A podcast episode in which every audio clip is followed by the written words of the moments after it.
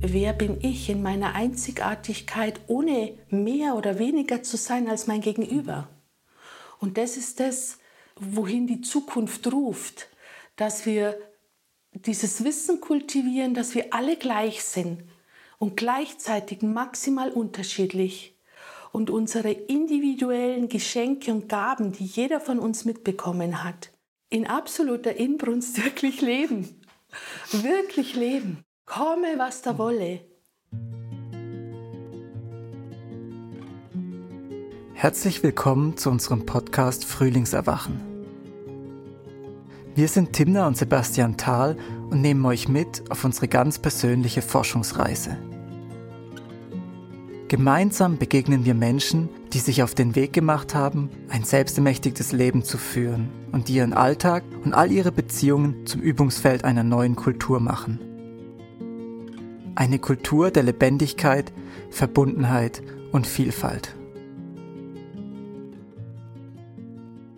Ja, liebe Atita, ganz herzlich willkommen zu unserem Podcast. Ja, schön, dass wir jetzt hier sitzen, gemeinsam. Es ist so eine Freude, mit dir hier zu sein. Oh ja, hm. so schön. Ich stelle dich erstmal kurz vor. Gern.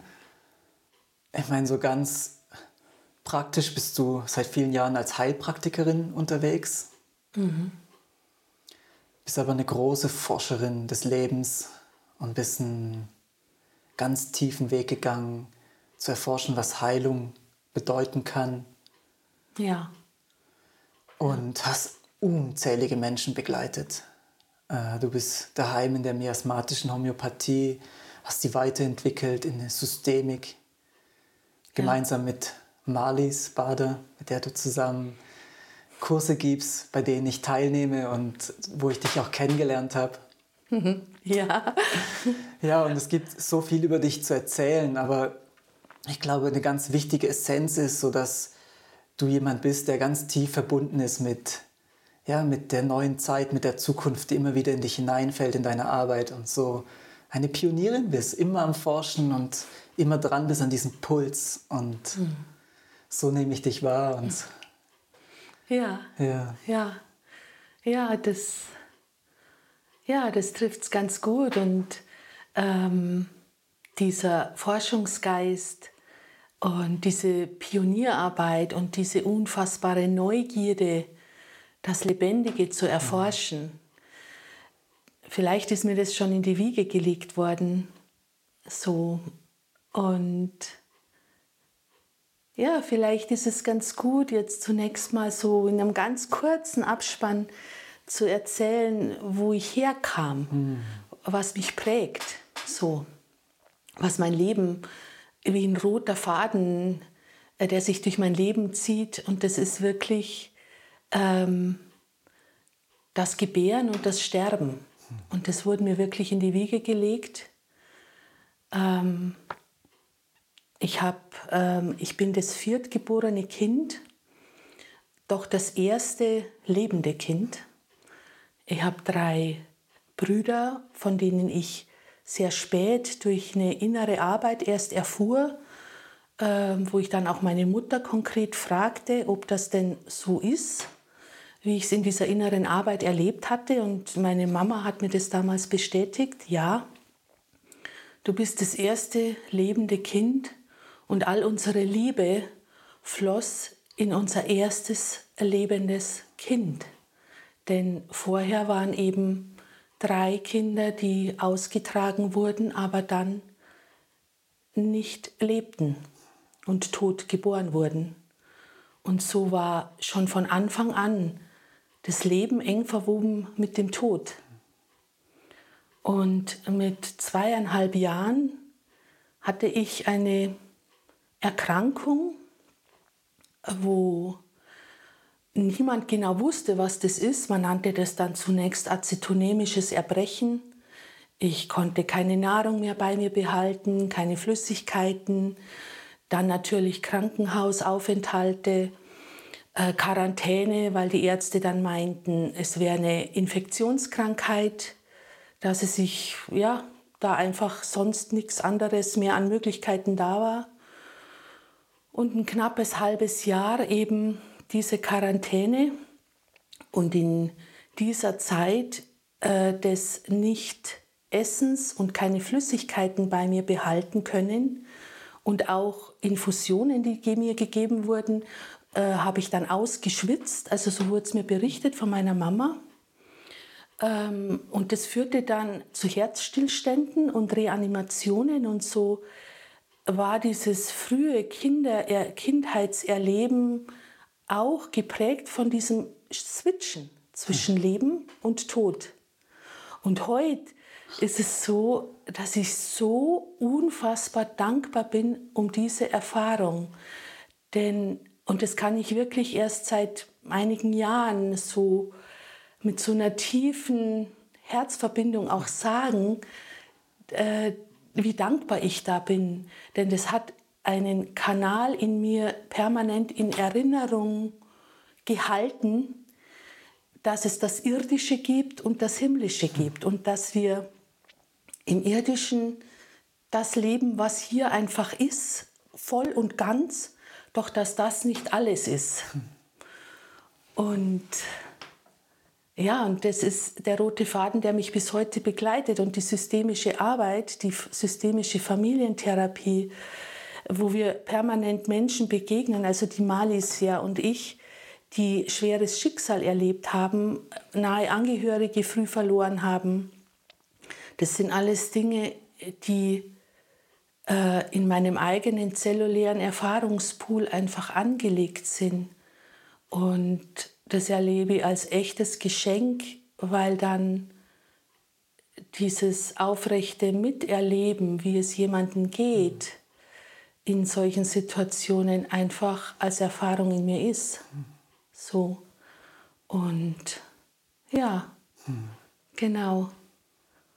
Und dann kam natürlich damals völlig unbewusst, ähm, schon sehr früh, ich weiß noch mit 13, 14 Jahren, dieser starke Wunsch zu verstehen, wie menschliche Körper funktionieren, warum Menschen krank werden, warum sie bestimmte Symptome entwickeln.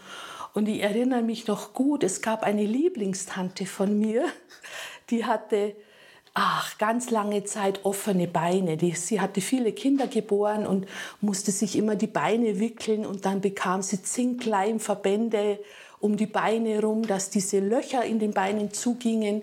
Und immer wenn ich sie besucht habe, wollte ich, dass diese Tante die äh, Bandagen abmacht und ich wollte mir das anschauen.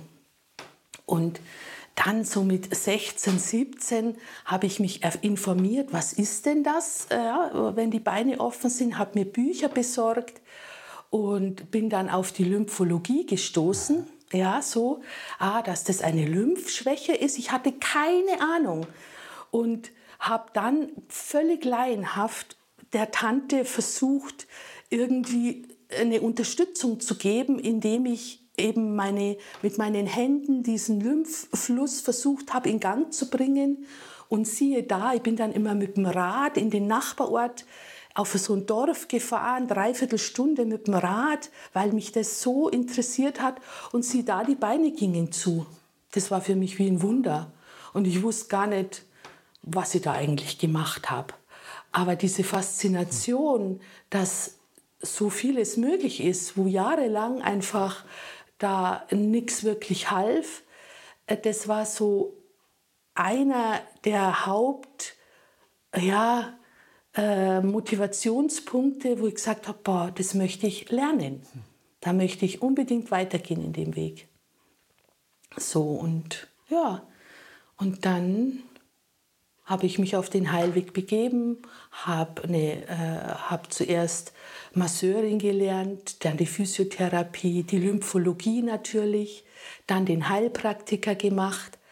Und den Heilpraktiker aus dem Grund, weil ich gemerkt habe, wenn ich jetzt in der Physiotherapie bleibe, bin ich immer gebunden an Rezepte und muss mich immer an bestimmte Vorgaben halten. Und ich wollte da einfach frei sein. Mhm. Und äh, der Heilpraktiker hier in Deutschland, der gab mir einfach diesen Raum, ähm, zu forschen, die Dinge so zu machen, wie sie in mir stimmig waren. Und ja, der schenkte mich, mir viel Freiraum, einfach in, vor allem zum Forschen. So, ja, genau. Das ist unglaublich berührend. Es ist ja, dass die Heilerin schon so früh in dich hineingelegt worden, in dieser Initiationserfahrung eigentlich schon als kleines Kind. Kann man das so sagen? Ja, jetzt rückblickend auf jeden Fall. Es gab da etliche wirklich magische Momente, wie zum Beispiel meine Großmutter, also die Mutter meiner Mutter. Äh, sie ist recht früh verstorben und da war ich noch sehr klein. Und sie hat aber meiner, meiner Mutter wiederum in Auftrag gegeben, wenn ihre Enkelin groß genug ist, so 14, 15, dann möge meine Mama mir doch bestimmte Literatur weiter vererben. Und diese Literatur, boah, ich kann dir sagen, also unglaublich.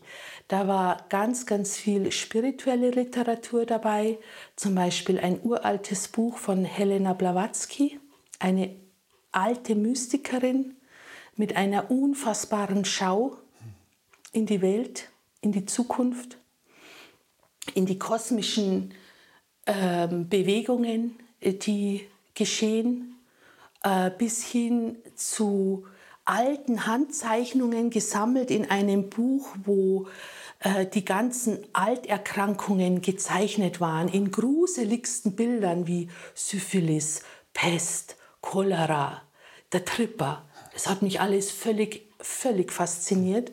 Und ich habe diese ganzen Geschenke meiner Großmutter wirklich alle aufgesaugt, gell, mit Haut und Haar. So. Also da merke ich einfach, irgendwie, woher wusste meine Großmutter das? Ja, dass das, es war ihr so ein Anliegen, dass das ihre Enkelin bekommt. Und ich war fünf, wo meine Großmutter starb. Und ja, irgendwas hat sie da erahnt. So, so. spannend. Mhm. Und auch so eine Essenz von dir auch schon erfasst. So, du hast diese Mystikerin gerade erwähnt, die so in dieses Kosmische schaut, in die Zukunft. Das ist ja auch etwas, was deine Arbeit, dein Weg unglaublich auszeichnet. Ja, jetzt noch nicht so lange. Seit ein paar Jahren wird es immer stärker, mm. diese, äh, diese, hm, diese Sicht in die Zukunft hinein.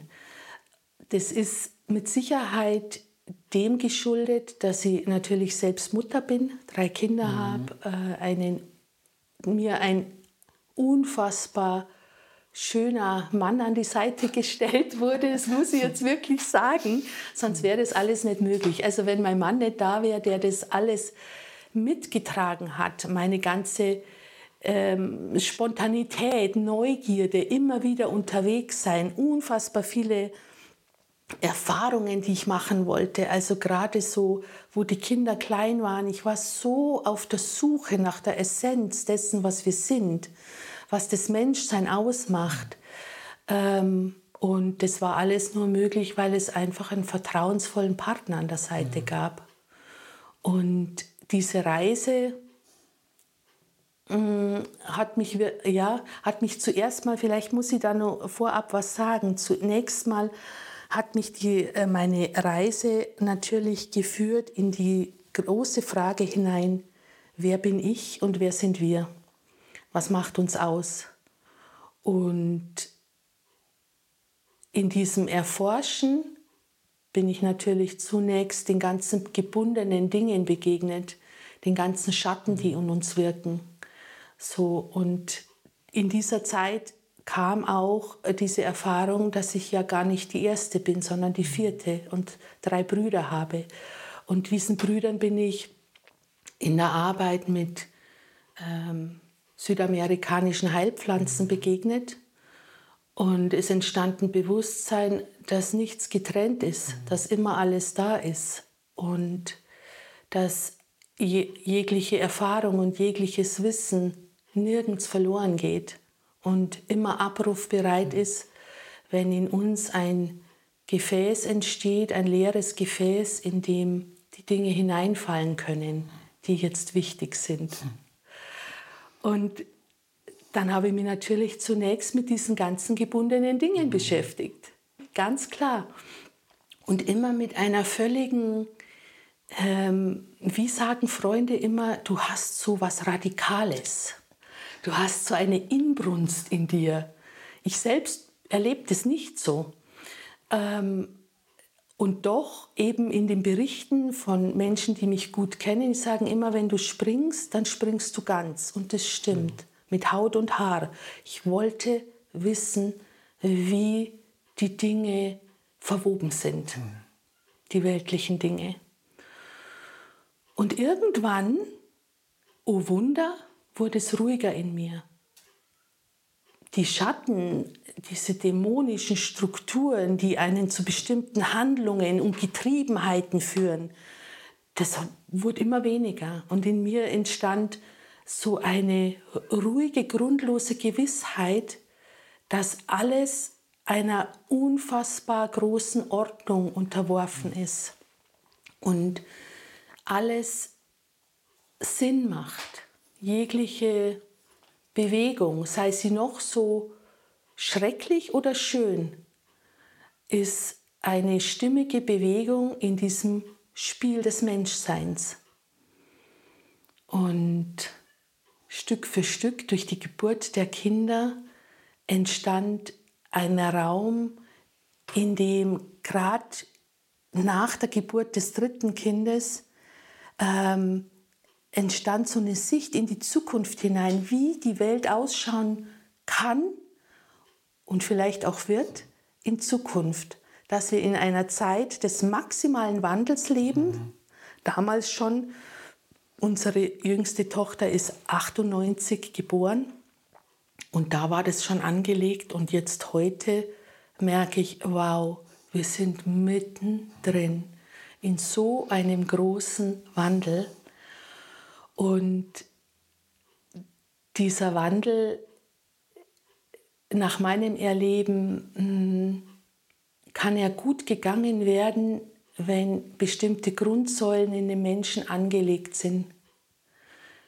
Das eine ist ähm, die Kultivierung und das pure Erfahren dessen, dass wir alle miteinander verbunden sind. Die nächste Säule ist mit dieser Verbundenheit ähm, begegnen wir gleichzeitig auch ähm, einem Raum in uns, wo wir uns fragen, okay, wenn wir alle verbunden sind, was zeichnet mich dann aus als Individuum? Was zeichnet, was zeichnet mich ab von dem Gegenüber? Zum einen bist du ich und ich bin du. Wir sind gleich, wir sind innigst verbunden, innigst und werden immer die gleichen sein. Und gleichzeitig bist du du in maximaler Unterschiedlichkeit zu mir. Und dann begab ich mich auf die Suche, wer bin ich in meiner Einzigartigkeit, ohne mehr oder weniger zu sein als mein Gegenüber. Und das ist das, was, wohin die Zukunft ruft dass wir dieses Wissen kultivieren, dass wir alle gleich sind und gleichzeitig maximal unterschiedlich und unsere individuellen Geschenke und Gaben, die jeder von uns mitbekommen hat, in absoluter Inbrunst wirklich leben. Wirklich leben. Komme, was da wolle. So dass dann echt, ähm, ja, wie, wie, ähm, wie das große kosmische Gefüge, das setzt uns dann an die exakt stimmigen Plätze, dass das Gewebe der Welt in einer Fülle und Schönheit gelebt werden kann, weil jeder am rechten Platz ist, dort, wo er genau das tut, was für ihn das Stimmige ist. Völlig jenseits von Vorstellungen, wie wir sein sollten, wie wir in die Welt blicken sollten, jenseits von all dem, was wir gelernt haben, jenseits von Moral, jenseits von Gewissen, einfach verbunden mit dem eigenen Herzen. Und wenn diese Verbindung, wenn diese Verbindung da ist, dann ist auch die Verbindung zum Herz des Gegenübers da. Es kann ja gar nicht anders sein. Es geht nicht. Doch dazu gehört, zunächst mal zu schauen, bin ich in Verbindung mit mir und meinem Herzen? Kann ich Ja sagen zu mir, genau so wie ich bin, mit allem, was dazugehört?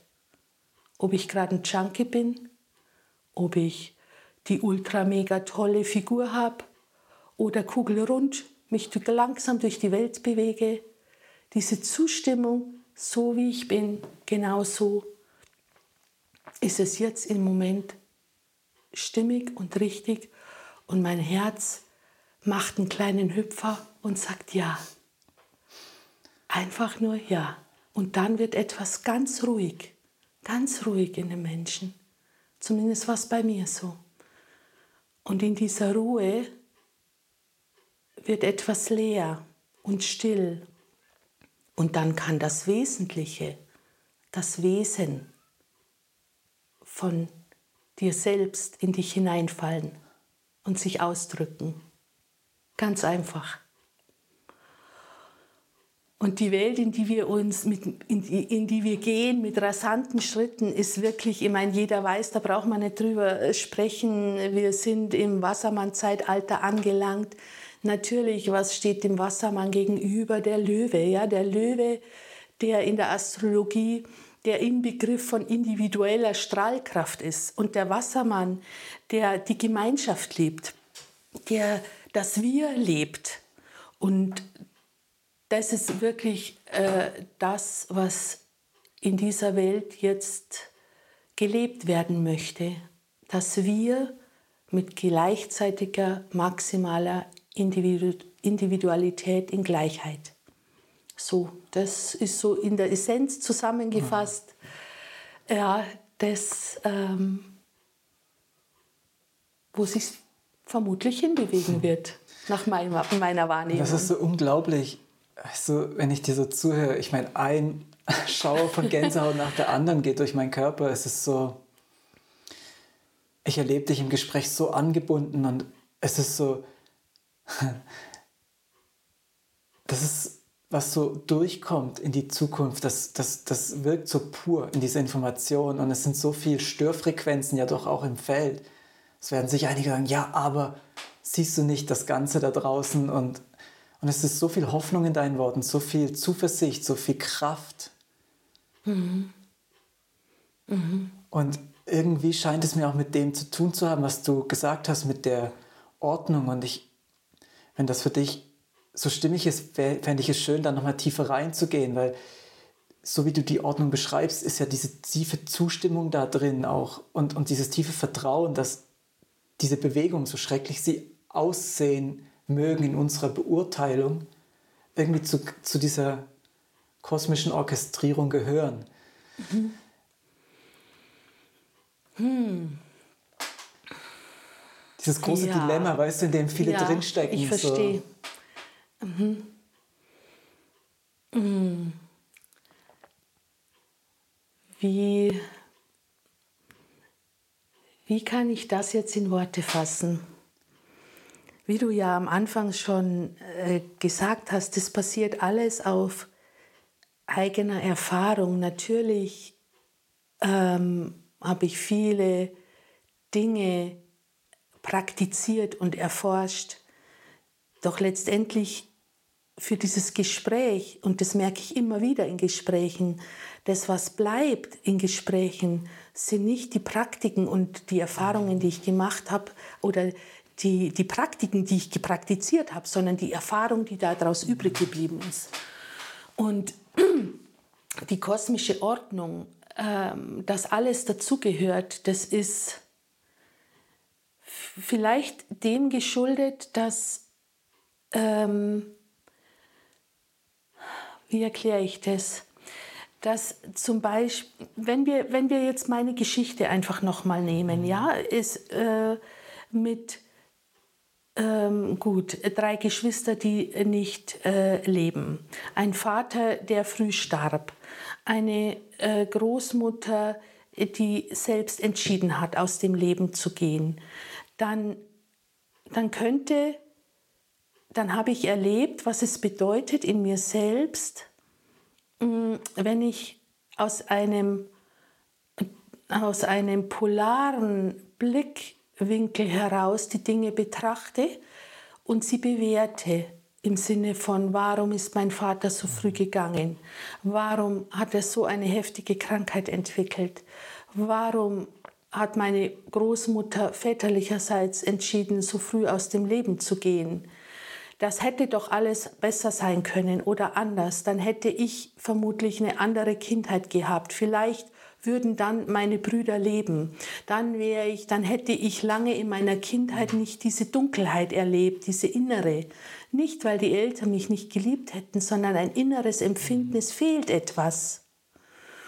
Und ich habe lang dahin geblickt und dann wird etwas dunkel und ist schwer. Und irgendwann, warum auch immer, das kann ich dir definitiv nicht sagen, weshalb und warum, ist etwas passiert in mir, das durch eine andere Tür, aus einer anderen Perspektive auf die ganze Geschichte geschaut hat. Und diese Tür hieß, mm, Nimm jedes Ereignis zu dir.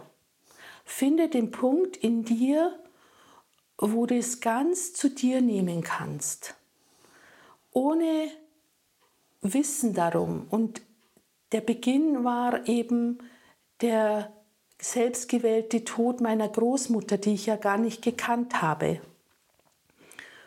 Und ich habe mich hingesetzt in meinen Sessel, in dem ich da gerne sitze, und meine, vor meinem inneren Auge erschien meine Großmutter von mir. Ich habe wohl alte Bilder von ihr gesehen, so dass ich wusste, wie sie ausschaut. Und ich wusste zu dem Zeitpunkt nichts über sie. Nur sie ist meine Großmutter und ich blickte ihr in die Augen, so lang bis es still wurde, bis in mir eine Zustimmung, eine ganz pure Zustimmung, einfach nur, ja, du bist meine Großmutter. Und wie du dein Leben lebtest und wie du es wähltest zu beenden, das liegt nicht in meiner Hand, es zu beurteilen. Denn in dem Moment, wo eine, ein kleiner Hauch durch mein Bewusstsein huschte von, warum hast du das getan, legte sich wieder wie eine Decke über, über die Seele und wurde schwer. Und wenn der Blick wieder klar wurde zu meiner Großmutter in dieser inneren Schau, dann wurde diese Decke wie durchlässig, der Schleier löste sich wie auf und ich konnte das Ganze sehen. Und das Ganze war, dass alles zu etwas dienlich ist, so schwer es auch ausschauen mag, so unverständlich es auch ist. Und da sind wir natürlich auf einer jetzt ziemlich, vielleicht sogar provokanten Ebene unterwegs. Ja, da, da, da kommen in mein Bewusstsein sofort, ja, wie ist es mit all den Kriegen, die passieren, mit all, den schlimmen Dingen. Es ist nicht so, dass das nicht im, im größten Maße schrecklich ist und das volle Mitgefühl da ist zu Menschen, die in Kriegsgebieten leben. Und dahinter gibt es eine Instanz, die um eine Ordnung weiß, um eine Ordnung, die Dinge hervorbringt, die unfassbar schrecklich sind, und gleichzeitig auch durch ihre Schrecklichkeit das Potenzial für eine maximale Wandlung beinhalten. Wenn wir selbst keinen Schmerz erlebt haben, so war es noch. Das wird sich ändern übrigens in Zukunft. Das wird sich ändern. Ich sage das mit aller Deutlichkeit. Aber jetzt ist es noch nicht so. Jetzt lernen wir durch Schmerz. Und wenn wir Schmerz erleben, erleben wir auch, was es bedeutet, wenn wir den Schmerz integrieren und wandeln und wie viel Freiheit entsteht. Doch die zukünftigen Generationen brauchen diese Erfahrung nicht mehr. Sie haben dieses Wissen durch uns, weil all dieses Wissen als Erfahrung gespeichert ist kosmisch, bereits in sich. Sie müssen dieses, dieses, äh, die Erfahrung der Polaritäten von dunkel und hell nicht mehr wiederholen. Sie werden das in sich haben. Aber wir leben noch in einer Zeit, wo wir diese Polarität brauchen, um uns selbst zu erkennen. Ist das ein ganz neuer Abschnitt der Menschwerdung? Also ist das ein evolutionärer Schritt? Ich erlebe das so, ja. ja. Ich erlebe das wirklich als evolutionären Schritt, wo wir ganz am Anfang stehen für eine neue Zeit. Und wie sie sich dann entwickelt, das liegt in unserer Hand. Ob sich zum Beispiel das Wir empfinden im wirklichen menschlichen Wir, in der direkten Begegnung der Gleichheit und Schönheit wiederfinden wird oder ob dieses Wir eine künstliche Intelligenz ist, die die, die Verbindung schafft oder äh, äh, die, die, äh, die Computervernetzung, die uns alle verbindet. Ja, auch das ist ja zum Beispiel Wassermann-Zeitalter. Wie wir das hinkriegen, kollektiv als Menschheit, das werden wir sehen. Doch eins ist in, in meinem Erfahrungspool gewiss, äh, wenn eine Herzenskultur in den Menschen sich entwickelt, wo wir lernen, alles das, was uns als schrecklich und als polar begegnet, wenn das in uns eine Befriedung erfährt, in jedem einzelnen von uns, dann wird es, dann wird sich die Welt verändern und friedvoll werden. Und da gibt es auch faktisch, ganz praktische Untersuchungen dazu, dass das so ist. Du kennst vielleicht diese ähm, Erfahrungen, die gemacht wurden, dass eine große Gruppe von Menschen Ho'oponopono praktizierte, ja, eine bestimmte Form von integrativer Friedensmeditation, Dinge, die eben in Anführungsstrichen als schlecht erscheinen, ganz zu sich zu nehmen, das in sich in Resonanz zu führen und zu befrieden, in einer tiefen, stillen Zustimmung aus einer Haltung von, ja, ich habe keine Ahnung, warum das geschieht. Ich muss es auch nicht wissen, es ist einfach nur Schmerz, den ich sehe und ich stimme zu. Dann geschieht etwas. Und das Faszinierende war in diesem Experiment, dass die Kriminalitätsrate rapide abgenommen hat in dieser Zeit, wo dieses meditative, herzensintegrierende Experiment lief. Ein deutliches Zeichen, dass alles miteinander verwoben ist und von unserem Bewusstsein abhängt und von unserer Herzenskraft. Absolut. Das ist so wichtig und so zentral, was du sagst alles zu fühlen und Ja zu sagen dazu. Ja. Urteilsfrei. Ja. Weil im Urteil kann ich es ja nicht mehr fühlen, das schiebe ich ja dann schon weg. Genau. Und ja, das ist, es wirkt einfach gerade in meinen Zellen, ich spüre es richtig, ich finde es so groß. Und das ist doch auf eine Art der Inbegriff der Heilung, zumindest auch in dieser Zeit, aus der wir kommen, wo wir dieses Polare noch erlebt haben, oder? Wo es wirklich darum geht, ganz in die Zustimmung zu kommen, all diese Erfahrungen des Menschseins, dieses ganze Spektrum zu integrieren, kann man das so sagen? Ja, und da, da bin ich jetzt sofort, da schwappen sofort Bilder hinein, äh, Bilder aus der kürzeren Vergangenheit. Ich habe ja jetzt knapp 30 Jahre Praxis gemacht, Einzeltherapie gemacht und bin ja jetzt im Sabbatjahr. Und ähm, wenn wir das jetzt in die Begegnung zweier Menschen runter reduzieren, ja, zum Beispiel in einer therapeutischen Situation, da kommt ein Mensch, der ist in Not, aus irgendwelchen Gründen, und dann ist jemand, der hört zunächst mal zu, ja, in der Therapie in Anführungsstrichen. Ich habe das übrigens nie so erlebt. Ja, ich habe mich nie als Therapeut erlebt, sondern einfach als jemand, der da ist. Gar nicht mehr. Als jemand, der da ist und etwas Bestimmtes gelernt hat, das vielleicht einfach hier unterstützen kann. Doch das Wesentliche da drin ist, ein Mensch erzählt seine Not und das Gegenüber hört zu. Und in diesem Zuhören ist eine Zustimmung, eine, eine stille Zustimmung. Die muss gar nicht laut sein. Die laut Zustimmung ist im Sinne eines Oh ja, schafft nach meiner Erfahrung schon wieder eine kleine Trennung. Es ist das stille Zuhören und dann passiert etwas ganz Interessantes. Dann passieren oft im Gegenüber Pausen, Sprechpausen und dann rutscht etwas wie eine Oktave tiefer und dann fangen die Menschen nochmal an zu sprechen und sagen, also wenn ich ehrlich bin, bin ich wegen was ganz anderem da. Und sie sprechen über Dinge, die sie selbst häufig tabuisiert haben und sich selbst gar nicht zugestanden haben, warum sie, äh, dass sie das leben oder niemals die, mit der Idee kamen, das laut auszusprechen. Doch durch die stille innere Zustimmung zu allem, was ist, passiert eine große Öffnung im Gegenüber, weil es merkt, es wird nicht verurteilt. Und es passiert alles ohne Worte. Das Wort ist nicht kräftig genug, um diese Stille zu tragen, diese stille Zustimmung.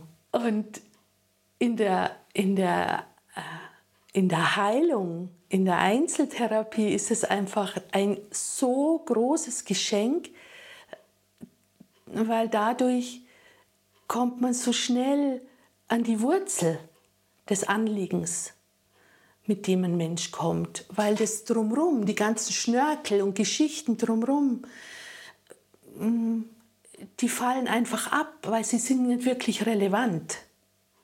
Und dann ist es natürlich schön, dann kann einfach eine kraftvolle Arbeit passieren in einem gleichwertigen, auf Augenhöhe, auf einem gleichwertigen Miteinander in kleinen, sanften Schritten, genau so, wie es die Seele des Menschen verkraften kann, sich selbst zu integrieren, sage ich mal, die eigenen Anteile zu integrieren, die rausgelagert wurden.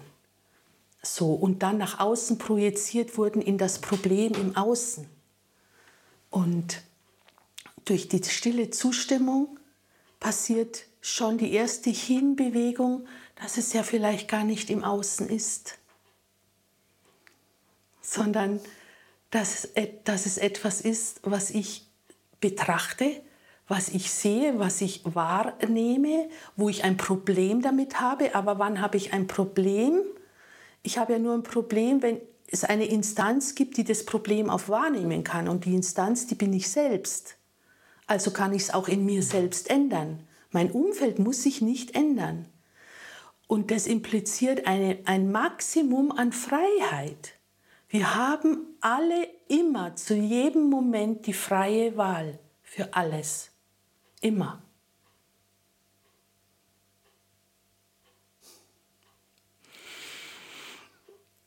Das ist so. ja. Das klingt groß. Also das, ja. Es erfreut das Herz. Mhm. Bei mir ist es so. Ich weiß nicht, ob es groß ist oder klein ist. Es macht so, wenn wir jetzt sprechen, dann, dann ist so viel Freude da. Ich kann dir das, ich weiß gar nicht, wie ich dir das sagen soll. Es, es ist einfach Freude da. Ich glaube, was in meinem System so wie in dem Moment ins Stocken kam oder auch, weißt du, so, ich glaube, so aus dem Alten, aus dem wir kommen, auch in dem ich selber sehr fest geprägt bin, ist so dieses Bewusstsein, ja, bin ich wirklich frei, also das wirklich zu fühlen, das ist so zum Teil noch ungewohnt, glaube ich, auch in den Zellen, deswegen kann die Freude zum Teil noch gar nicht so... Ja. Kannst ja. du das nachvollziehen, was ich meine? Ja, ja. Ähm, ich, kann, ich kann in die Rückerinnerung in mir mhm. selbst gehen. Und hm,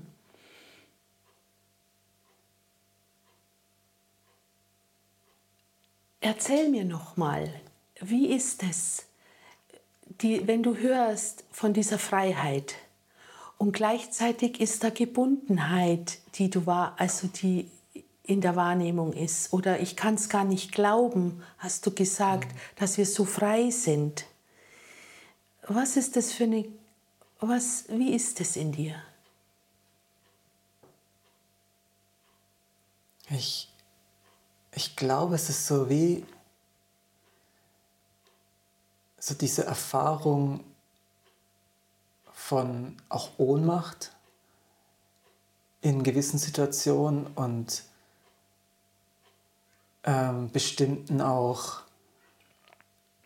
Auswirkungen vom Trauma zum Beispiel, die sich ähm, in bestimmten Alltagsschichten auch so, so auch körperlich manifestieren, die dann, wo es für mich fast nicht vorstellbar ist, ich kann nicht in dem Moment sagen, ja, ich kann mich in dem Moment einfach entscheiden und dieses somatische Muster von Dissoziation in bestimmten Situationen ist einfach weg. Es ist wie so, ich habe so diese auch Erschütterung der Seele und auch die Momente, wo Anteile eingefroren worden sind in mir oder abgespalten oder fragmentiert wurden, das, das wieder zusammenzubringen in mir drin. Ich, ich weiß nicht mehr, ob ich die Freiheit hatte, Ja zu sagen, auf diesen Weg zu gehen. Mhm. Das kam wie aus mir heraus, diese Kraft, dieses, ich spüre da vor allem sehr viel Gnade, das Wort kommt mhm. bei mir und auch eine gewisse Demut, weil ich manchmal das Gefühl habe, ja, es gibt Dinge, ich kann dann in dem Moment es einfach nur annehmen und sagen, okay, ja, ähm, ich knirsche die Nacht durch und wache Morgen auf und bin wie abgeschnitten von meiner Lebenskraft. Und es liegt gerade nicht in meiner Hand, das einfach zu ändern. Und da kann ich, vielleicht liegt die Freiheit in dem Ja dazu, aber es gibt so etwas in mir, das so diese Erfahrung gemacht hat, dass ich die Sachen nicht einfach ändern kann. Ja. Verstehst du? Da, daher kommt dieses Zögern, glaube ja. ich. Hm. Super, danke dir. Hm. Das hat mir geholfen jetzt, um, um ja, hm. ah, um die Ebene der Antwort hm. auch zu finden. Hm. Und diese Zeit, es gab eine Zeit, ähm, wo das in mir auch so war, diese Ohnmacht, ja, all das, all das Gebundene, all das Schwere, all das Erlebte, wie soll das jemals sich rauslösen aus meinem Zellsystem? Es war so überall irgendwie. Es hat mich ja so geprägt in meiner Kindheit. Und dann gab es eine Situation. Eine Situation in einem Retreat. Ich war ja so auf der Suche. Diese Suche war ein Sehnsuchtsschrei nach Freiheit. So, aus Schmerz heraus. Und in diesem Retreat gab es eine Situation, wo ich direkt angesprochen wurde von dem Menschen, der diesen Retreat leitete. Wer bist du ohne deine Geschichte? Und die hat mich an die Decke gebracht. Ich habe getobt. Ich wollte meine Geschichte gesehen. Ich wollte, dass diese Geschichte gesehen wird, dass dieser Schmerz gesehen wird. Ich war so wütend, nur weil, weil diese Frage gestellt wurde. Wer bist du ohne deine Geschichte? Wie kann es jemand wagen zu sagen, wer bin ich ohne meine Geschichte? Ich habe doch diese Geschichte erlebt. Das ist meine er Erfahrung. Und nach dieser Wut und der, und der Idee, ich werde hier nicht gesehen, kam eine Flut an Traurigkeit. Ich habe geweint und geweint und geweint. Es war jetzt in meinem System mein Weg. Ich wusste irgendwann nicht mehr, welche Tränen ich da weine. Ich konnte nichts mehr zuordnen. Am Anfang war es so, dass mein Verstand permanent versucht hat, oh, das sind jetzt die Trauer von da und da und das ist der Konflikt mit, mit dem und dem und das und so weiter. Und das ist äh, der frühe Tod meines Vaters, der mir noch so viel sagen wollte und er konnte nicht mehr sprechen und ich konnte es nicht mehr verstehen und so viel Kummer. Und irgendwann, es weinte sich einfach weiter. Und irgendwann war eben Gnade, so erlebe mhm. ich das auch irgendwann hat etwas in mir aufgehört zu kämpfen. Und dann kam sofort wieder der Verstand und hat gesagt, dann hört sicher das Weinen jetzt dann auf. Ich habe weiter geweint und weiter geweint und dann war ich wieder wütend. Doch die Kraft des Kämpfens, die Wut zu begreifen, woher sie kommt, die Trauer zu verstehen, sie irgendwie zu kategorisieren, da ist mir wie der Stecker gezogen worden, die Kraft ging weg. Und ich habe mich dem hingegeben, ich hatte gar keine andere Wahl, das war keine bewusste Entscheidung. Aber es war der Beginn von einer neuen Erfahrung. Und diese neue Erfahrung war, dass in mir etwas still wurde. Und zwar nicht abgestalten, abgespalten, passiv still, sondern beseelt, wohlig still. Obwohl es sich noch geweint hat, obwohl immer wieder Wut da war. Und dann kam eine Phase von äh, auch immer wieder wütend werden und gleichzeitig war eine Gelassenheit in mir, parallel zur Wut. Wie geht denn das? Indem eine Instanz in mir mit der Wut nichts mehr machen wollte und auch mit der Trauer nichts mehr machen wollte. Es war einfach nur da. Und da begann, der, da begann die Lebensphase, wo immer mehr Kontakt zur, zum eigenen, zur eigenen Herzensqualität jenseits von Schmerz ähm, entstand. Beantwortet so ein bisschen hey, das, deine Frage. Ja, auf jeden Fall. Es sind, also, ich glaube, ein ganz zentrales Element. Ich glaube, je, jeder Mensch hat ja dann so einen ganz eigenen Weg, wie sich das dann in diese Befriedung führt. Ja. Und auch schon das Wort Befriedung, ich glaube, der Schlüssel ist wirklich, du hast es so gesagt, dass die Waffen sich strecken, oder das sind jetzt meine Worte, aber ja. der Kampf hat aufgehört. Ja. Und ich glaube, es gibt eine Phase im Heilungsprozess, wo es noch ein Kämpfen und Verstehen wollen ist. Und wenn dieser Moment kommt, wo, wo sich die Waffen strecken, dass dann etwas Neues beginnen kann in dieser Entwicklung von Heilung. Ja, auf jeden Fall. Und gleichzeitig äh, gehört alles dazu. Mhm. Der Widerstand ist elementar mhm. wichtig. Das Kämpfen ist elementar wichtig. Mhm. Ohne Kapitulation also aus, aus einer gewissen neuen Instanz in dir, ich würde nicht sagen Freiwilligkeit. Es ist keine Freiwilligkeit, diese Kapitulation. Mhm. Es ist eine Kraft, die plötzlich kommt. Aber dem voran geht der Widerstand. Mhm. Und der will durchlebt werden. Und da sind wir wieder am Anfang. Alles gehört dazu. Nichts ist schlechter oder besser als das andere. Jede Phase gehört dazu. Und letztendlich sind es wie kleine Tode, die da sterben. Denn das, was stirbt, ist eben die Schmerzidentifikation. Und da wird dir was genommen. Und das tut weh, wenn etwas, was vertraut ist, genommen wird. Von dir selbst. Was bleibt dann noch? Wer bin ich denn dann? Wenn ich diese Geschichte eben nicht mehr habe. Und da sind wir an einem spannenden Punkt. Da sind wir nämlich an der Schnittmenge zur Zukunft.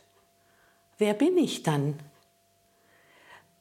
Und wenn wir diese Tode der Gebundenheiten Stück für Stück, wenn wir uns die selbst,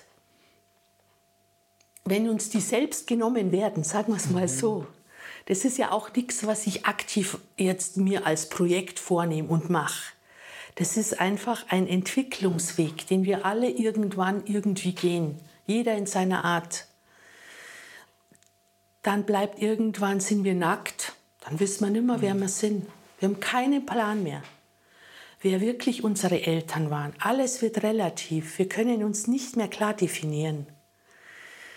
Wir wissen vielleicht, wie wir heißen, aber ob wir intelligent sind oder künstlerisch oder wir wissen nichts mehr. Es ist wie in der alten Zen-Tradition, wo es so die schöne Geschichte gab von, dem, von einem Meister, der sagt zum Schüler, weißt du, am Anfang sind die Berge Berge, irgendwann sind die Berge keine Berge mehr und dann sind die Berge wieder Berge. Und die Phase, wo die Berge keine Berge mehr sind, das ist die Phase, wo die Identifikationen, der Glaube, wer wir sind, äh, der ja einhergeht mit der Beschreibung der Welt, wo uns die Welt erklärt wird, wie sie ist, wie wir sind, wie wir sein sollen, wenn das sich immer mehr relativiert, dann bleibt zunächst mal nichts übrig. Und aus diesem Nichts baut sich unsichtbar mit, mit feine Fäden bauen sich in dem Gefäß des Nichts auf und formen dein pures Sein, dessen, für was du da bist. Und das dauert. Mhm. Und nach meinem Erleben ist es so, dass diese Phase, wo wir nicht wissen, wer wir sind, nicht so leicht auszuhalten ist. Und viele Menschen greifen dann nach einer neuen Identifikation. Mhm. Und auch das ist wunderbar. Auch das ist total perfekt. Denn die Zeit des leeren Gefäßes wird irgendwann wieder kommen. Alles hat absolut seine Zeit. Ja, das ist total spannend. Ich kann dem sehr gut folgen. Und so in diesem Faden, also es führt uns immer wieder an die Schwelle zur Zukunft. Und ich glaube, wir überschreiten sie auch bald in unserem Gespräch. Aber ich spüre noch so, wir sind ja gestartet mit dieser Frage jetzt in dieser, dieser Sequenz, so, wo liegt darin die Freiheit? Also was ich jetzt höre, ist ja wirklich so diese, diese intrinsische Intelligenz, die diesen Heilungsweg, dynamisch wie er ist, irgendwie führt in uns. Mhm. Und vorhin hast du gesagt, wir haben so immer diese Freiheit zu entscheiden. Ist es eine Freiheit einfach des Ja? Weißt du, worin liegt genau diese Freiheit? Ja. Ich habe es, glaube ich, noch nicht noch ganz nicht erfasst. erfasst. Ja. Die Freiheit liegt in der Wahl. Wir als Menschen haben die Wahlfreiheit mitbekommen. Wir können uns entscheiden, ob wir eine Form von Identifikation und Identifikation jetzt noch möchten oder nicht. Wenn wir sie noch möchten, dann nehmen wir diese Identifikation. Heißt, wir nehmen die Geschichte wieder mit von, ich hatte eine schwere Kindheit, sage ich jetzt mal so. Oder ein schwieriges Verhältnis zu meiner Mutter oder Vater, weil sie mir noch dient. Und ich habe die Wahl zu sagen, was wäre ich ohne diese Geschichte? Und das beißt, das ist bitter. Das heißt dann, dass jede Vorstellung und jede schmerzhafte Erfahrung, die ich vielleicht gemacht habe, und es gibt unfassbar schmerzhafte Erfahrungen, ähm, dass die nicht mehr relevant sind, dass sie ganz von mir durchfühlt werden und ganz zu mir genommen werden. Und die, aber die Wahl, ob ich das tue oder nicht, die habe ich immer. Und das ist die Freiheit da drin. Das ist die Entscheidung, ob ich in der einen Spirale des Bekannten weitergehe oder eben nicht, ob ich durch eine neue Tür auf ein Ereignis schaue. Das meine ich mit Freiheit. Wir sind nie eingleisig. Wir stehen immer in jedem Augenblick in unserem Leben können wir uns entscheiden. Immer. Wenn ich im Biomarkt an der Kasse stehe und jemand vor mir ist vielleicht mit einer gewissen Ladung da und mal, oder hat Stress, dann ist es meine freie Wahl, mit welcher Haltung begegne ich dem Menschen. Blicke ich ihm in die Augen, bin einfach in mir oder springe ich auf ein Gespräch auf, das sich da entwickelt in große Diskussionen oder so, wie auch immer. Ich habe immer die Wahl, welchen Weg ich gehe. Und, ähm, und dann passiert in meinem Leben Stück für Stück, mit jedem kleinen Schritt, wo ich wähle, bewusst wähle, passiert eine neue Färbung in meinem Leben. Verstehst du, was ich ja, meine? Ja, ich verstehe genau, was du meinst. Ich glaube, es ist wirklich du hast es gerade bewusst wählen genannt. Und mhm. es ist mhm. ein, ein, Prozess, ja, ein Entwicklungsprozess im Bewusstsein. Ja. Ich denke, das Leben führt uns immer wieder in Situationen, wo wir potenziell wählen können. Mhm. Aber diese Kompetenz zu wählen entwickelt sich, glaube ich. Also zumindest erlebe ich das so, dass es halt, je mehr mein Bewusstsein auch wächst durch die Erfahrungen und die Integration der Erfahrungen, desto mehr erkenne ich diese Situation als eine, in der ich wählen kann. Ja. Ich kenne auch einen Bewusstseinszustand, in dem ich nicht das Gefühl habe, ich hätte eine Wahl. Und trotzdem hätte ich sie theoretisch, aber ich habe sie nicht. Verstehst du, was ich meine? Absolut. absolut. Da gibt es diesen, ich liebe diesen, äh, diesen Satz. Mm.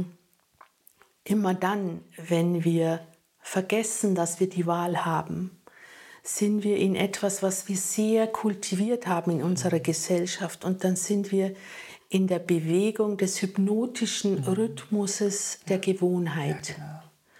Und die Gewohnheit, die dient uns ja auch. Ja? Das ist wunderbar, dem hypnotischen Rhythmus der Gewohnheit zu folgen, wenn wir Auto fahren.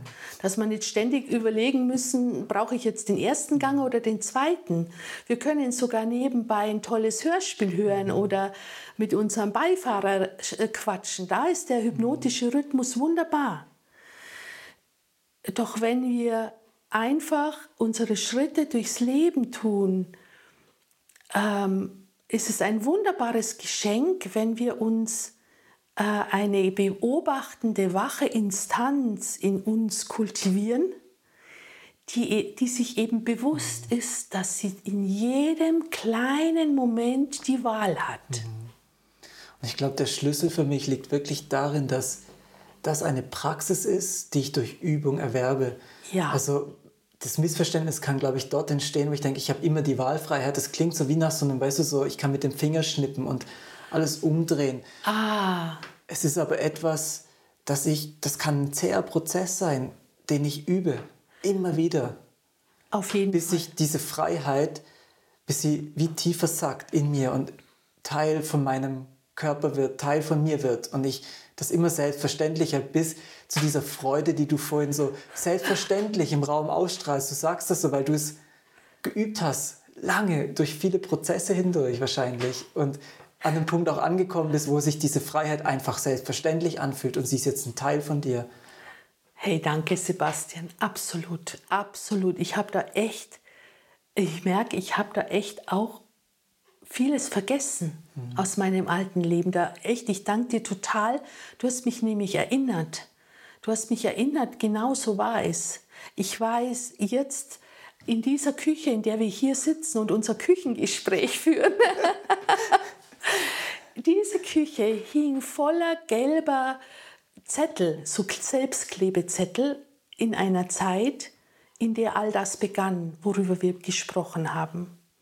Und auf diesen Zetteln im Bad, am Spiegel, überall im Schlafzimmer hingen Pinzettel, da stand drauf, wer bin ich? Was ist jetzt hier? Hast du wirklich eine freie Wahl? Erinnere dich. Wo ist der Beobachter? Und so weiter. Und drei Kinder sprangen zwischen meinen Füßen rum. Und der Topf mit der Gemüsesuppe stand auf dem Herd. Ja, und die Kinder wollten was und das Gemüse kochte und die Zettel sprangen mich an. Stell dir das mal vor. Und dann zupft ein, eins der Kinder an meiner Hose und braucht etwas. Und ich schaue auf den Zettel, ich werde es nie vergessen. Und da stand, du hast die Wahl.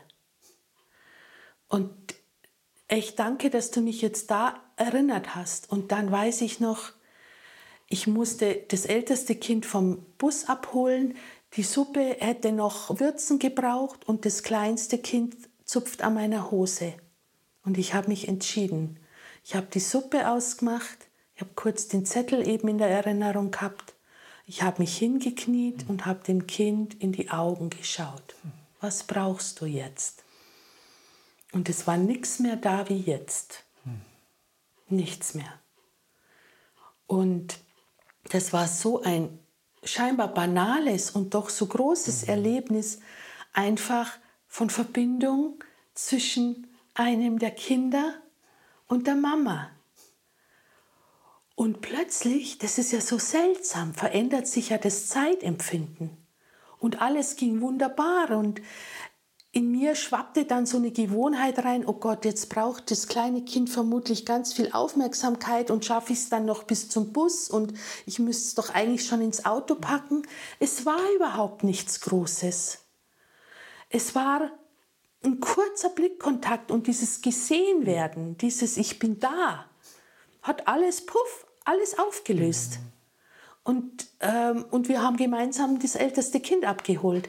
Aber diese Zeit war eine Zeit der Disziplin, definitiv. Ich wollte einfach wissen, was das Leben bringt und ob es diese Freiheit gibt. Ich wollte es unbedingt wissen. Und das ist auch eine Gnade, dass diese Kraft in dir, in diesem Leben so angelegt war, dass die so, so ja. stark war, dass du da dranbleiben konntest und das hast kultivieren können.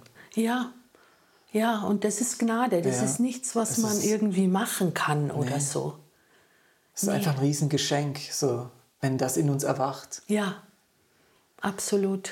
Und was auch noch so reinfällt, ist wirklich so dieses Wort des Erinnerns. Ich glaube, so, es ist einerseits so dieses Üben und Kultivieren und in dem Prozess passiert ein Erinnern. Weil es ist ja das Paradox, es ist ja immer schon da und wir kennen es ja irgendwie. Genau, und allein das Wort erinnern, ja, da ist das Innen hm. drin, ja. Also erinnern, was ist in mir drin? Was ist in mir hinter all dem, was ich glaube, was jetzt so wichtig ist? Hm. Klar. Und ja, und letztendlich ist es wirklich der rote, ruhige Faden des stetigen neuen Ausrichtens. Ja. Und das ist wie steter Tropfen ja. höhlt den Stein. Und für uns ist es, ich kann mich auch noch erinnern, meine Güte, so viele Erinnerungen plötzlich, wie es eine tiefe Sehnsucht in mir gab. Ach, wenn ich doch in den Himalaya könnte, in eine Höhle, nichts mehr außenrum und nur meiner Essenz frönen. Es ist nicht, ähm, vermutlich nicht für uns angelegt, dass wir in der Höhle sitzen, weil wir leben hier, eingebunden in ganz vieles. Und es ist möglich, hier, aber eben anders, steter Tropfen, immer wieder ausrichten, immer wieder ausrichten. Und wenn das der Weg für einen Menschen ist. Und für mhm. einen anderen Menschen ist es überhaupt nicht wichtig. Ja, und du sprichst dennoch so etwas sehr Zentrales an. Und ich glaube, es könnte für alle Menschen sehr zentral sein, nämlich den Alltag zu umarmen. Ja. Es gibt ja doch immer wieder diese Fluchttendenz in die Höhle. Mhm. Und die sind wichtige Momente in die Retreats, oder? Wo, mhm. wo wir in diesem gehaltenen Feld, da gehen die Dinge natürlich ganz schnell. Aber ohne die Übung im Alltag, was wäre das? Ich kann irgendwie auf Pilzen Erleuchtungserfahrungen machen, aber was ist, wenn ich zurück bin? Und wie integriert sich das? Diese, jede, diese einzelne Treppe, es katapultiert mich mal hoch mit dem Fahrstuhl, aber dann diese Treppenstufen. Ich weiß, da oben, das gibt es, aber diese Treppenstufen zu gehen, ist doch der Schlüssel, um dann wirklich das auch ins Menschliche zu holen und ins, ins, ins Fleischliche, in dieses Hier und Jetzt. Ja, also da, da gehe ich total mit, absolut. Diese Auszeiten sind sicher immer wieder dienlich, einfach um uns wieder ja, auszurichten. Doch das wirklich ähm, Gewichtige ist die Zeit danach. Mhm. Denn dort sind wir eben wieder im Alltag eingebunden in diese ganzen vielen Dinge, ja, die der Alltag einfach mhm. so bringt, uns allen in unterschiedlicher Form. Und dann habe ich bei ganz vielen Menschen habe ich dann erlebt, dann kommt so der große Fall, ja. die große Ernüchterung so in die Materie hinein. Und wenn es dann gelingt, einen kleinen Funken wach zu halten, der eben vielleicht eine Erfahrung aus einer Auszeitsituation oder in diesen Moment hineinzubringen, als, Erf als Erfahrung dass dieser Moment genauso wertvoll ist wie der Moment mhm. in der Auszeit. Er ist einfach anders. Mhm. Doch das andere wird immer da sein, denn solange das Lebendige und die Form existiert, existiert der Wandel. Immer ist alles anders.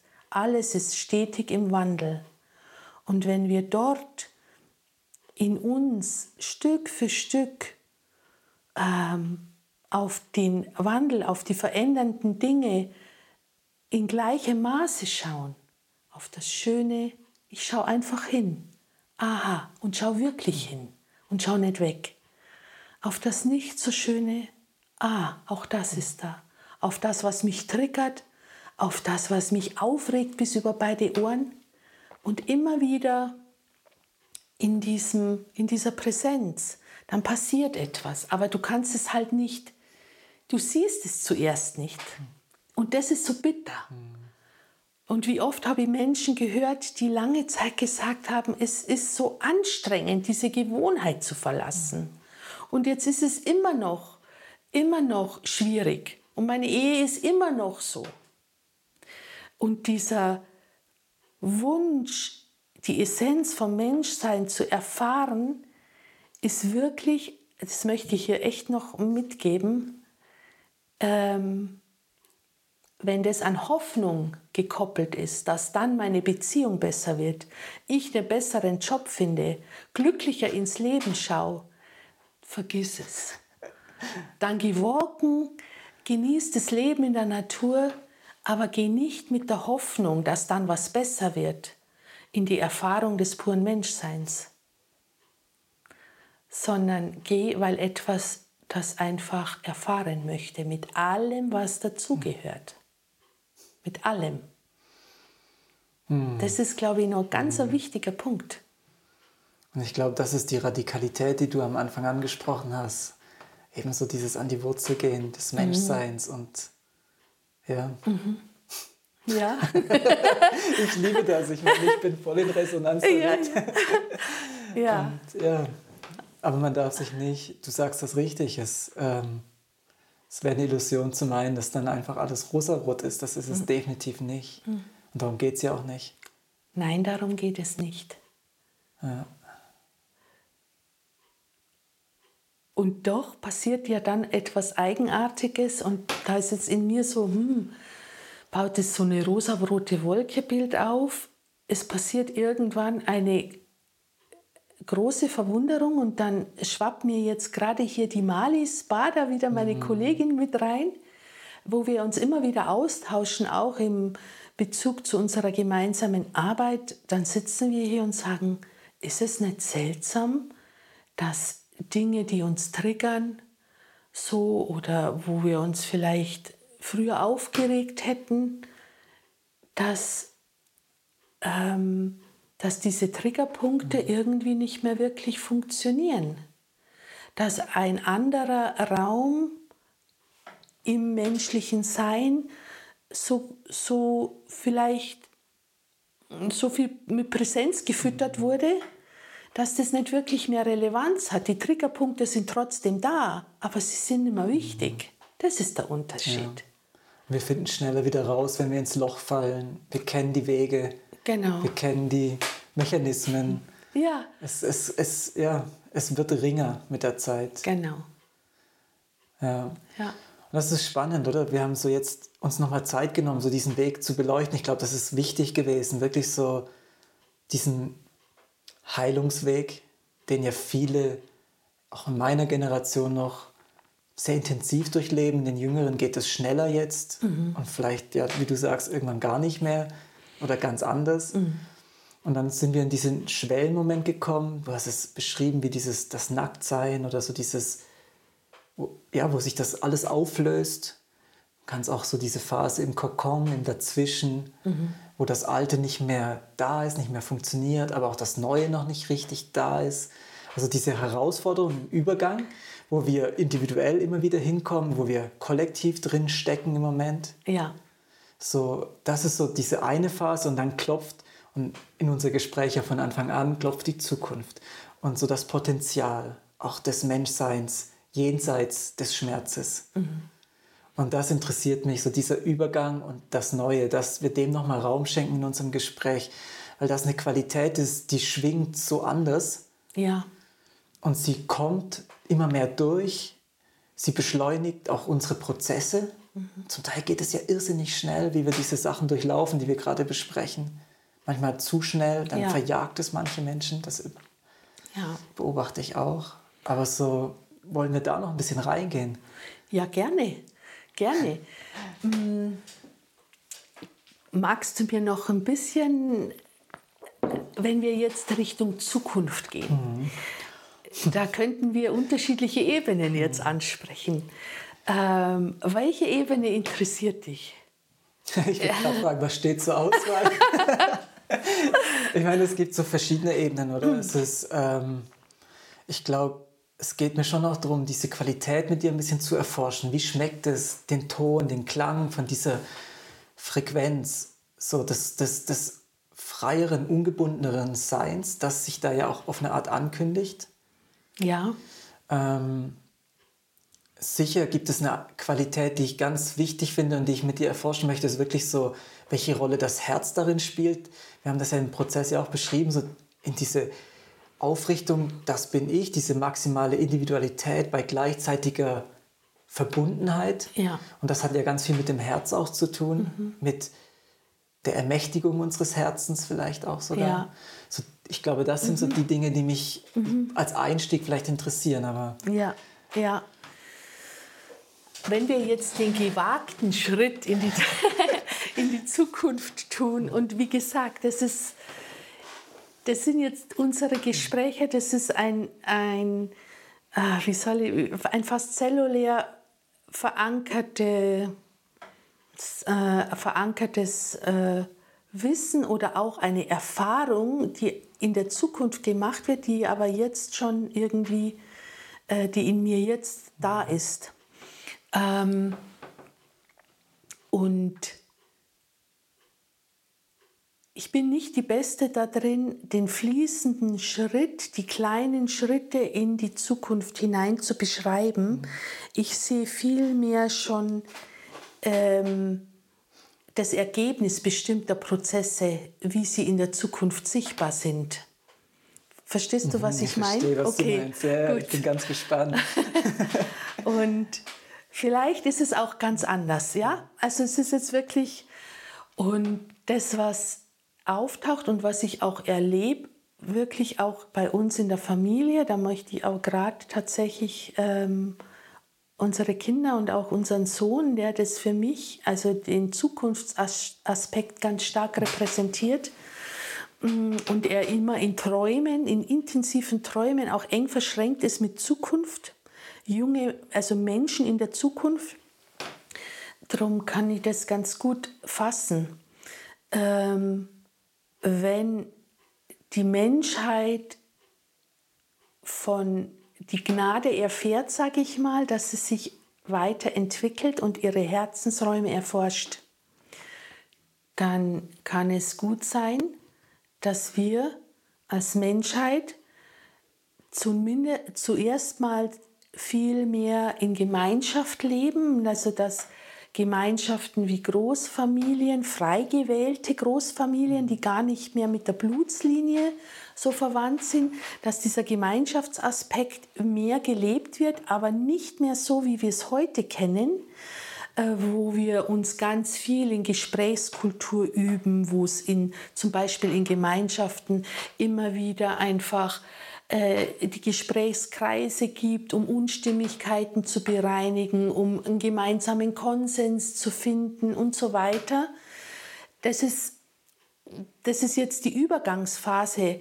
In der Zukunft wird es wohl so sein, dass Menschen so stark angebunden sind an ihre innere Authentizität, wann sie welche Schritte tun, die Herz erfüllt für sie stimmig sind.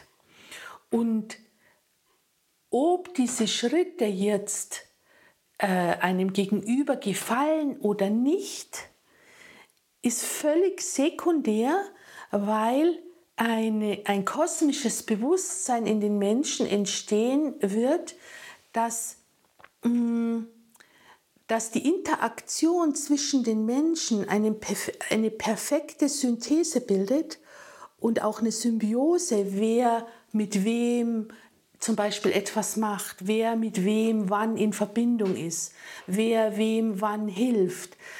Und die Vorstellung von uns heute ist, jetzt jemand braucht Hilfe und wir sind in einer Gemeinschaft von Moral geprägt, dass wir helfen. Aber von zehn Leuten, die helfen sollten in einer Gemeinschaft, sind vielleicht zwei oder drei oder vier dabei, die sagen, die merken, für mich ist das jetzt gerade gar nicht stimmig, in mir ist gerade ganz was anderes wichtig, aber die Moral sagt mir noch, ich helfe auf jeden Fall mit. In Zukunft wird es so sein, dass es kein Thema mehr ist, wenn aus freien Stücken die, die sagen, hey ja, es ist stimmig, äh, helfen werden und die, die sagen, äh, mich zieht es jetzt gerade woanders hin, die werden was anderes tun und die moralische Vorstellung von, dann bin ich aber ein böser Mensch, wenn ich nicht helfe, wird es nicht mehr geben. Verstehst du, was mhm. ich meine? Und dadurch entsteht eine übergeordnete Choreografie und ein Zusammenspiel, das nicht mental bewusst und in der Vorstellung der einzelnen Menschen lenkbar ist, von man tut das halt, weil man ein Gutmensch ist, sondern es passiert übergeordnet eine Choreografie der Perfektion. Mhm. Wo die Menschen, weil sie sich selbst treu bleiben, genau am richtigen Platz sind. Das ist echt ein Vollbild von Zukunft. Gell? Da bewegen wir uns langsam hin. Aber der Weg dahin ist eben jetzt die Qualität der Schulung der eigenen Authentizität mit gleichzeitiger Herzoffenheit. Mhm. Also das gleiche Maß von innerer Stimmigkeit, dass ich mich nicht übergehe und gleichzeitig bin, aber völlig eingebunden bin in einer Gemeinschaft. Wo ist da mein Weg? Und da werden wir immer wieder in Spannungsfelder geraten. Was ist für mich jetzt stimmig? So, da werden wir uns üben in der Zukunft bis immer mehr das Vertrauen wächst, wenn diese Ehrlichkeit ähm, jenseits von Mangel in mir gelebt wird, dann entsteht eine übergeordnete, perfekte Choreografie. Und im Moment sind wir an der Schnittstelle, wo zum Beispiel, machen wir ein ganz einfaches Beispiel, mh, hm, jemand wird gefragt, ob er helfen kann in einer Situation der, der helfen sollte, ist aber selbst im Mangel, weil er sich nicht unterstützt fühlt. Dann wird er zwar helfen, weil er sich selbst Hilfe wünscht, aber er ist nicht mit ganzem Herzen dabei, denn in ihm ist Mangel. Und wenn dieser Mangel aufgefüllt ist, und es dauert noch eine Zeit, die, unfassbar viele Menschen sind noch im Mangel. Und diese Integration, die braucht es halt, dass wir satt sind mit uns selbst und selbst genügen. Und aus dieser Selbstgenügsamkeit ist überhaupt erst die Entscheidungsfähigkeit in uns, dass wir aus freien Stücken eine Entscheidung treffen können, ob wir helfen oder nicht, jetzt in diesem Beispiel. Und solange uns der Mangel regiert, können wir nicht frei entscheiden, weil eine Gebundenheit darüber liegt. Mhm. Gell, verstehst mhm. du? Aber das ist das, was sich ändern wird. Und das hat ganz viel auch tatsächlich kosmisch zu tun mit der Abnahme des Erdmagnetfeldes. Ähm, so dass äh, diese Abnahme des Erdmagnetfeldes geht ganz stark einher mit einer Frequenzveränderung in unserem organischen Herz, sage ich mal. Viele, viele Menschen berichten von Herzproblemen, Herzenge, Herzdruck, da passiert ein Umbauprozess, denn das äußere Erdmagnetfeld unserer Mutter Erde, mhm. das zieht sich zurück, weil kosmisch der Zeitpunkt gekommen ist, wo etwas sagt, in Anführungsstrichen, jetzt ist es an der Zeit, dass ihr euch selbst erhaltet und das Magnetfeld eurer eigenen Herzen so stark werden lasst, dass es euch in, auf diesem Planeten einbindet. Das Magnetfeld wird aus den Herzen der Menschen entstehen. Das ist auch mittlerweile also messbar, das mhm. ist Faktum, ja, dass das Organ Herz ein Magnetfeld aufbaut, das riesengroß ist von jedem einzelnen Menschen. Und da kommt es im Moment zu einem völligen Neuausrichten unserer Herzensqualität. Und das reibt. Das erleben wir hier gesellschaftlich, kollektiv gerade ganz, ganz stark. Das ist ein Riesenpotenzial, weil wir dadurch stärker spüren, wann etwas für uns nicht stimmt und wann etwas für uns stimmt, weil eben die Spannung auf dem Herzen größer wird. Und das hatten wir in den letzten Jahrzehnten in der Stärke nicht. Da konnten wir das leichter übergehen. Das ist jetzt nicht mehr möglich. Und das dient uns, weil wir dadurch auf der einen Seite die gebundenen Dinge in uns viel stärker spüren, sie dadurch viel besser wandeln können und und wir uns selber schleifen und immer freier werden. Und ähm, parallel dazu, ich habe es kurz vorher schon angedeutet, werden Werte, die wir über ganz lange Zeit als verbindende Werte in gesellschaftlichen Systemen hatten, eben wie Gewissen und Moral, an Kraft verlieren. Denn ähm, die Moral ist ein Bindeglied das gewesen, dass Gesellschaft funktioniert, genauso wie Gewissen. Irgendwann braucht es die moralische Instanz nicht mehr und auch nicht mehr die Instanz des Gewissens, des Kollektivgewissens, wenn ein gesundes menschliches Empfinden in jedem Menschen verankert ist, was aus der Liebe geboren wird oder eben nicht aus der Liebe geboren wird dann brauchen wir die Moral nicht mehr, um uns selbst zu retten, sage ich mal. Das ist total faszinierend, weil das Bild, was in mir entsteht dabei, ist auch so, wir haben ja viele Jahrhunderte mit Kontrolle, kontroll also regiert und auch versucht, uns zu strukturieren, zu organisieren als Menschen. Und dass in diesem Zustand, den du beschreibst, dass dort irgendwie so eine Art Flow entsteht. Also das, das kennen wir ja, wenn wir in diesen Flow kommen, diese Synchronizitätserlebnisse zum Beispiel. Ja. Und so wie du das beschreibst und so wie ich das in meinem Körper spüre, in Resonanz zu dem, was du sagst, ist wirklich so, wenn ich mir Menschen vorstelle, die ganz mit ihrem Herz verbunden sind, mit dieser Herzintelligenz, die eben eine andere ist als die moralische, die aus dem Verstand sich speist, dass dann plötzlich ein Feld entsteht, das ja auf eine Art funktioniert, die wir bislang noch nicht begriffen haben, aber im Tierreich zum Teil ja studieren können. Auch so diese Intelligenz von einem Schwarm oder ja. das, das, das sind so die Bilder, die bei mir aufploppen, wenn du das so erzählst. Genau so, ganz genau. Das ist eine Herz, eine kollektive Herzenssynchronizität, wie mhm. eine Syn Synchronizität. Ja, ähnlich einer Schwarmintelligenz finde ich klasse, diese, diese Bilder. Mhm. Mit dem großen Unterschied eben, dass im Menschsein ja diese radikale Individualität Richtig. dabei ist. Und das, das genau. ist so spannend, oder? Das ist so. Genau, das ist es. Das ist super schön. Eine individu einzigartig individuell geprägte Schwarmintelligenz. Das ist in sich ein Paradox. Ja? So, und doch, das ist das, das ist das, was immer wieder in diesen Zukunftsträumen ganz stark kommt. Das dauert. Das dauert. Das ist, wir sind auf dem Weg in diese Entwicklung. Es wird lang dauern, bis wir dahin kommen, aber wir, wir, die, diese Tür dorthin ist jetzt auf. Und ähm, ja, und wenn wir uns dahin ausrichten, die Schwarmintelligenz bei gleichzeitiger absolut authentischer Integrität mhm. zu schulen in uns, das ist wunderbar. Also da spannt sich ein wunderschönes Übungsfeld in die Zukunft eigentlich. Mhm. Und es gibt noch so ein paar mehr Fäden. Also ähm, in dem, was du gesagt hast. Das eine ist so wirklich, da hatte ich den Impuls nochmal zu verlangsamen. Ich bin, ich habe das Gefühl, das hören manche Menschen zum ersten Mal mit dem Erdmagnetfeld und ah. dem Herz. Und ich weiß noch, als ich das zum ersten Mal gehört habe, das war für mich erstmal irritierend, dann auch schockierend. Ich habe dann angefangen zu lesen, habe realisiert, okay, das ist Hard Science, oder? Das gibt wirklich Forschung dazu, mhm. wie sich das am Verändern ist. Und dort aber immer mit dem Unterton der Katastrophe.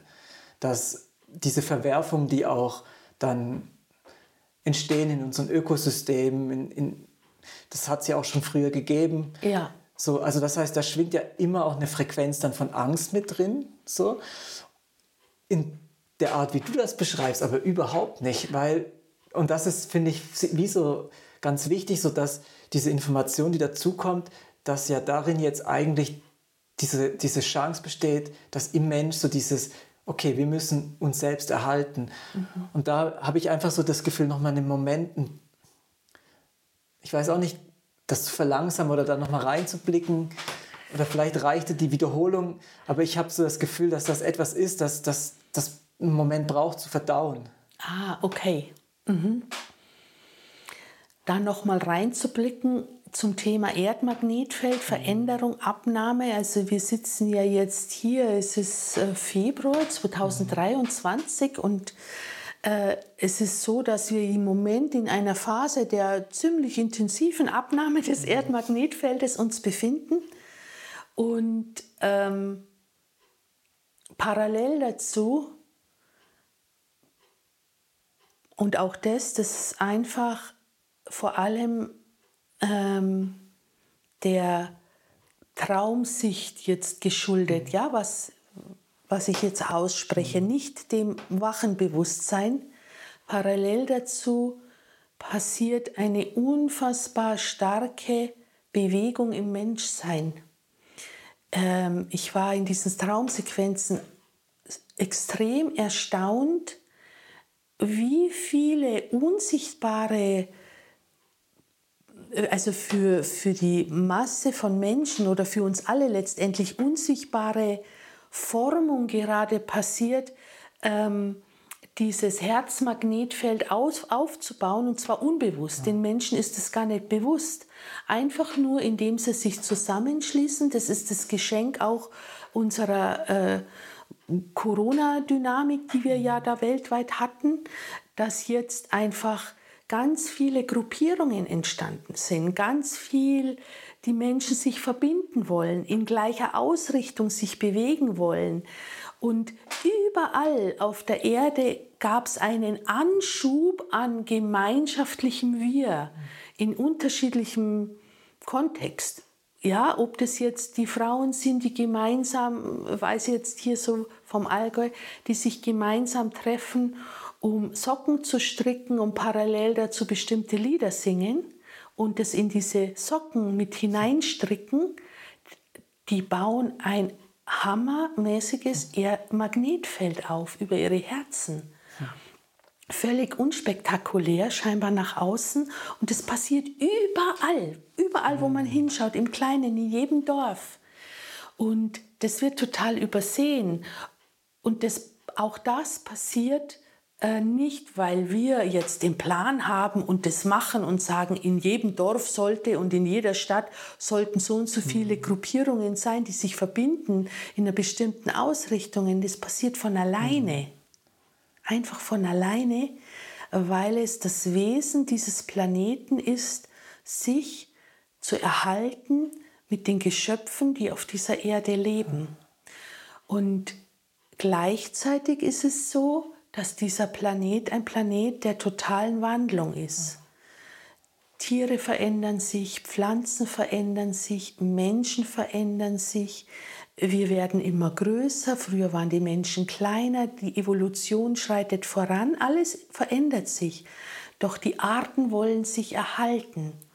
Und das Universum und der Kosmos tut alles, um diese Arterhaltung ähm, mit, mit Dynamis, mit Vitalkraft zu befüllen.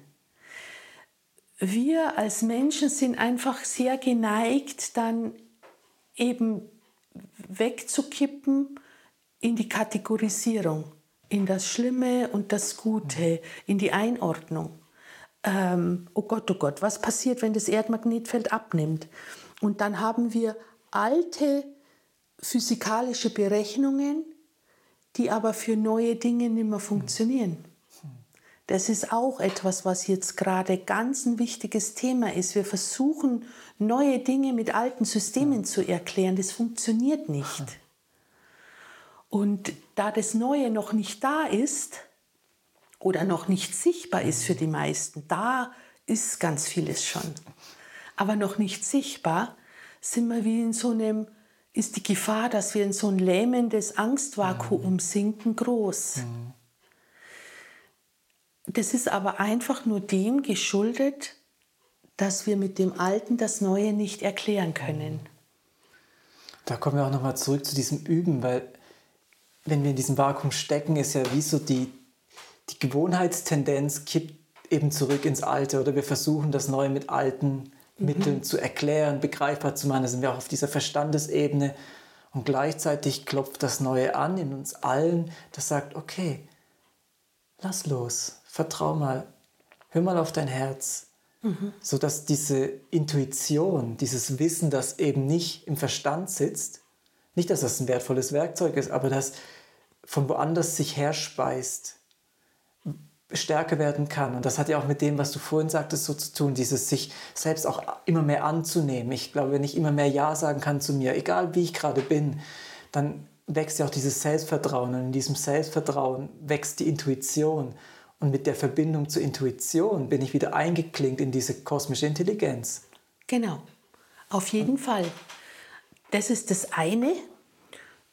Und das andere, was vielleicht auch mit dieser Frage oder in diesem Gespräch vielleicht dienlich ist, es, es ist jetzt gerade so in die Präsenz gerutscht, ist die Beobachtung, also mit einem wachen Blick in die reale, in die reale Vitalwelt zu schauen. Mhm. Also wenn wir in die Natur gehen und die Regenerationsfähigkeit der Natur beobachten und auch äh, die Fähigkeit, sich wieder zu korrigieren, wenn etwas äh, unglücklich gelaufen ist. Mhm. Wenn wir zum Beispiel, kennst du Primeln, die, wir, die man so im Laden kaufen kann? Mhm. Die gibt es in vielen verschiedenen Farben, so lila und rot und gelb. Hast du schon mal eine Primel? Eine Primel ist ein Hybrid. Mhm. Ja, das ist gentechnisch verändert. So. Und ähm, dass es diese bunten Farben hat. Und wenn du diese Primel in den Garten pflanzt, weißt du, was dann passiert? Sag es mir. Sie wird im nächsten Jahr vielleicht noch, wenn das eine rote Primel war, eine quietschrote, dann ah. wird sie noch etwas rot sein und im nächsten Jahr ist sie schon eher blass-rosa. Und dann wird sie sich, im übernächsten Jahr wirst du denken, es ist keine Primel mehr da. Aber du wirst dich wundern, dass plötzlich Schlüsselblumen aufgegangen sind. Sie erinnert sich wie zurück. Ganz genau, sie Geht verändert zu diesen, sich zurück ja. in ihre Urform. Ah. So. Und wirklich mit dieser Frage, wenn das lähmende Vakuum entsteht, dann können wir auch wirklich in Kontakt gehen mit der Natur, mit dem Planeten, der uns nähert, auf dem wir zu Hause sind und ihm lauschen und zuschauen und schauen, wie er sich regeneriert. Was passiert mit Brachflächen? Ich war letztens, also vor zwei Jahren, letztens ähm, in einem Gebiet, wo ganz, ähm, äh, ganz viel na, ähm, Braunkohle abgebaut wurde. Mhm. Das war wie so eine Wüstenlandschaft. Heute ist da ein riesen Biotop. Unfassbar schön. Eine Artenvielfalt, unglaublich. Und diese Regenerationsfähigkeit und aber auch Anpassungsfähigkeit, die ist auch in uns. Wir sind ja nicht getrennt davon. Und das ist wirklich meine Antwort auf, dies, auf die Angst und das Vakuum. Und wenn wir üben und trainieren, dass Wandlung ein elementarer Bestandteil des Lebens ist und auch in uns selbst, wenn wir uns üben drin, immer wieder neu zu schauen, immer wieder vielleicht Dinge zu modifizieren, alte Gewohnheiten durchbrechen, neue Erfahrungen machen, ohne der Angst zu folgen, oh Gott, oh Gott, was passiert denn dann? Dann trainieren wir eine neue Struktur in uns, die uns wieder ein Stück weit vielleicht freier macht. ich finde, das sind wunderschöne Bilder und sehr hilfreich. Es ist ja auch sehr konkret dann. Ja, es ist sehr einfach ja. auch. Und ich, hab, ich fand dieses Bild so toll von den strickenden Frauen bei euch im Allgäu, die singen, diese Socken herstellen. Mhm. Ich kenn, man kennt das ja auch aus vielen indigenen Kulturen, so wie Tanz und Gesang, wie so diese Alltagsritual- und Zeremoniearbeit. Und dass das eigentlich ein uraltes Wissen ist, wie Herzfelder sich kreieren. Also das ja. fand ich eine ganz wichtige Information noch, dass das etwas ist, das eigentlich urmenschlich ist. Auf jeden Fall. Auf jeden Fall. Auch das, ähm, das erinnert mich gerade so ein bisschen an Avatar, an den ersten mhm. Avatar. Auch das ist wirklich Herzfelder. Natürlich, wenn Menschen in gleichem Sinne zusammen sind, ja, sich verbinden aus Freude und etwas tun, singen, gemeinsam backen, was auch immer, einfach in Freude gemeinsam das Leben zelebrieren. Das war's, dann baut sich ein Magnetfeld auf. ganz einfach. Und was ist das nicht für eine tolle Antwort, wenn so, weißt du, so aus diesem Drängen und auch aus diesem, oh, was sollen wir tun, die Katastrophen und zelebriere das Leben in deinem Alltag. Ganz genau. Das ist ja, weißt du, so, das ist so draußen aus dem Widerstand, das ist so wie mhm. so eine völlig andere Qualität von Friedensarbeit, von auch politisch sein. Ja, ja. Und es ist einfach so, es ist immer eine Resonanzfrage, ja. Es gibt ein, ein, eine Causa, es gibt eine Situation, eine politische Entscheidung und eine Reaktion drauf. Und diese Reaktion auf etwas, was passiert ist, kann eine Demonstration sein. Doch es ist immer die gleiche Resonanzebene. Es, ist, es sind einfach zwei Seiten einer Medaille. Und wenn es uns gelingt, die, die Welt, in der wir leben wollen, in maximaler Eigenverantwortlichkeit mhm. jetzt, jetzt in diesem Moment zu zelebrieren, dann sind wir komplett aus der Resonanz dessen, was sonst passiert, raus und bauen das eigene, die eigene mhm. Wirklichkeit auf. Und auch das sind Grundgesetze des Lebendigen, die immer schon funktionieren, die, die, die funktionieren so. Mhm. Wirklichkeit ist total relativ. Was ist Wirklichkeit? Wirklichkeit ist das, was ich mir schöpfe. Und da sind wir nochmal bei einem Zukunftsaspekt. Das ist die, die immer größer wird, das immer größer werdende Potenzial und die immer größer werdende Bewusstsein über die eigene Schöpfungskraft im Menschen. Mhm. Und die war lange Zeit in uns nicht abrufbar. Das ist auch ein gewisser Schutzmechanismus, der da wie ein Schleier drüber lag, damit wir nicht zu viel Unsinn anfangen. Und wir sind jedoch Wesen, die mit eigener Schöpfungskraft ausgestattet sind. Und wenn wir sie weise verwenden ohne jetzt in das Resonanzspiel einzusteigen, also in die Gegenbewegung von etwas, sondern aus uns selbst heraus unsere Wirklichkeit im Kleinen beginnen zu leben, dann wird das zur neuen Wirklichkeit. Mhm. Das ist stark und das ist ein mächtiges Schlusswort fast schon, finde ich. ja. ja. Und es beantwortet auch, wir, weißt du noch, wir sind am Anfang in unserem Vorgespräch mit dieser Frage gestartet, was kommt nach der Heilung?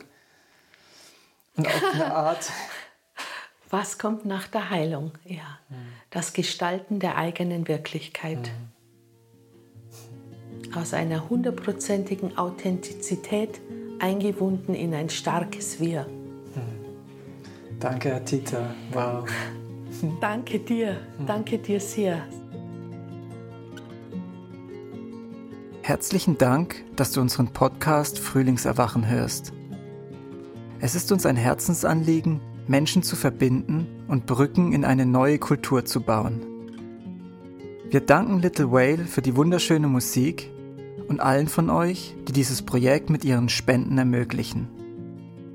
Informationen, wie ihr das tun könnt, findet ihr im Text unterhalb dieser Episode.